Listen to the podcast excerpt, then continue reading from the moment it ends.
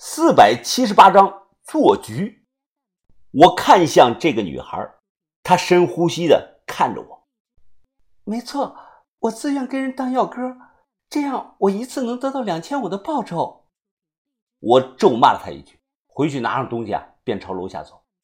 四点多了，五点十几分，潘家园就会开门。没想到我刚走到这个华为桥上，这个长发女孩跑着就追了上来。能看出来啊，他跑得很是辛苦，一只手捂着这个自己的肚子。你跟着我干什么？我我我，他脸色煞白。我现在需要需要钱，我觉得你是一个有本事的人，我想跟你走。你叫什么？多大了？我姓白，你叫我小白就好。我今年二十。小白啊。我还叫小黑呢，你这个名字真够随意的。你看错人了，一来呢我没有本事，二来我就是个穷逼。不瞒你说，我全身上下就一百多块钱，大部分还是刚从你男朋友那里抢来的。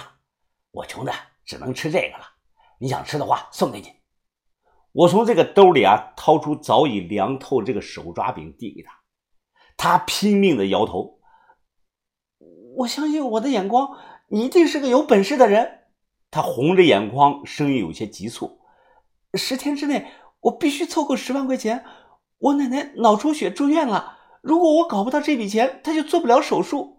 医院那边已经欠费了。”他直视着我，大声的说道：“为了这笔钱，我什么都都愿意做。我可以当牛做马，我甚至可以去杀人。”我听得暗自的皱眉。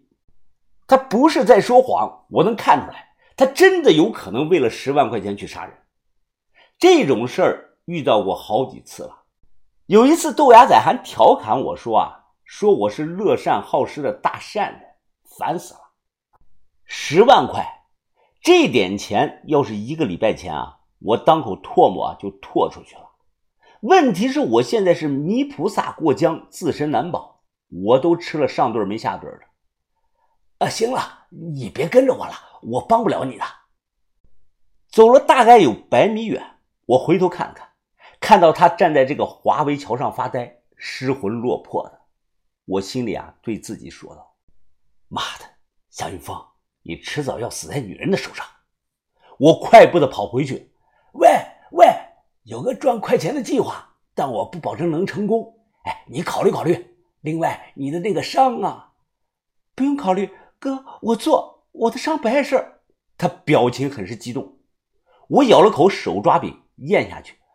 呃呃，我不是同情你，你是女的，在某些方面啊有优势，能帮到我。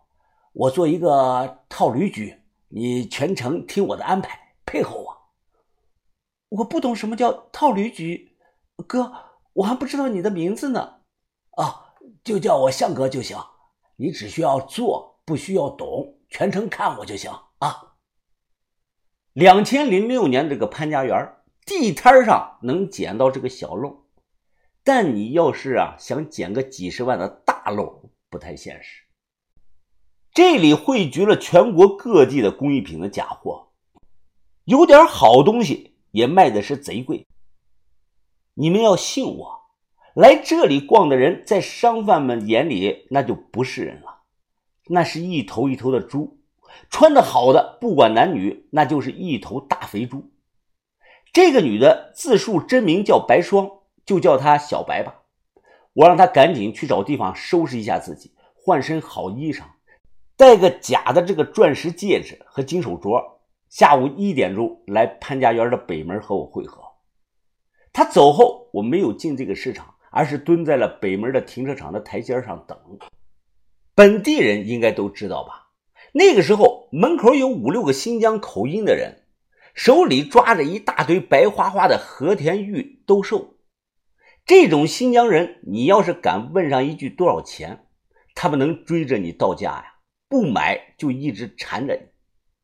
新疆人卖的玉很白净，像这个雪一样白，当然不是真货，也不是塑料树脂的。这种是白玉粉通过液压机压出来的。我看上一件白玉的貔貅，问对方多少钱。他马上就说：“朋友，我的好朋友，我是新疆人，地地道道的和田玉啊。好朋友喜欢给两万，两万咱们交个好朋友了。呃，太贵了，不要不要。好朋友，你说你说多少钱？东西好，和田玉。”他手上套着一大串这个白玉镯子，晃的是叮当响。二十，我直接就说道。他眼睛一瞪，立即换成了一口地道的普通话：“去你妈的！是他妈没事找事儿吧你？啊，滚一边去！别影响老子做生意。”被骂了，我也不生气，就笑着看着他。大哥，你这个玉是用玉粉压的吧？进货成本也就十几块钱，哎，这样吧，我给你八十卖我一个啊，你白赚六十也可以了。他盯着我看了有几秒钟，突然咧着嘴一笑，嘿嘿，行，你挑一个吧，别声张啊，这年头肥猪不好碰啊。八十买下这个白玉貔貅，我又跑去这个废品收购站找了一些锈迹斑斑这个废铁。我问废品站这个老板借了这个角磨机，开始磨这个废铁皮。我要的是铁锈，不多时便收集了一小袋儿做旧古玉最高级的办法是羊腿法，就是割开这个羊腿，把玉塞进去，隔两年再取出来。这种玉表面温润无比，并且会产生类似于血丝的奇特的包浆，专家都认不出来。我时间有限，退而求次，用的是铁锈做骨法。挖一袋子土，随便什么土都行，加水搅拌成泥，用泥把这个玉貔貅整个包起来，类似于这个叫花鸡那个样式的，然后丢进大火中烧，火呢不能小，烧一个半小时，必须用这个泥包着烧，要是直接烧啊，玉呢会被熏黑的。自火中捡出，把表层的泥砸开。这个时候一定要趁热，用细砂纸在这个玉的表面使劲的摩擦，切记是朝着一个方向打磨。这样做的这个古玉，在放大镜下看，会有一条条细微的佩戴的磨损痕。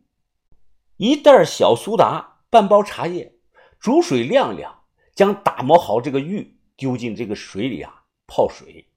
然后把老陈醋、清水按照一比四比例融好，加入这个生铁锈，再一次上锅加热煮，得到一锅沸腾冒泡的黑水，用勺子舀，一勺一勺的淋到这个玉器上。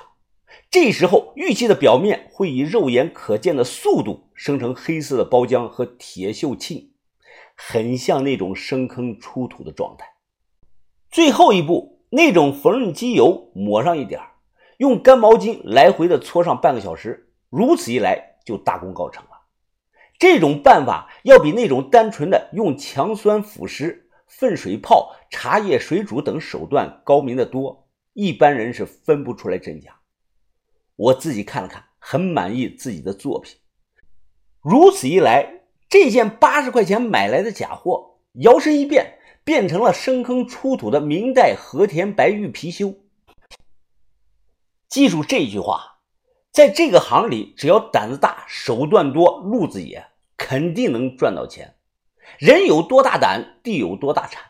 顺便说个真事儿：二零零五年那个时候，西区有个专卖假汝窑的年轻人，他在三天之内连续卖给一个外国女的货，卖了一百九十多万。后来，外国大使馆的人都来这个潘家园找了，人家年轻人早跑了。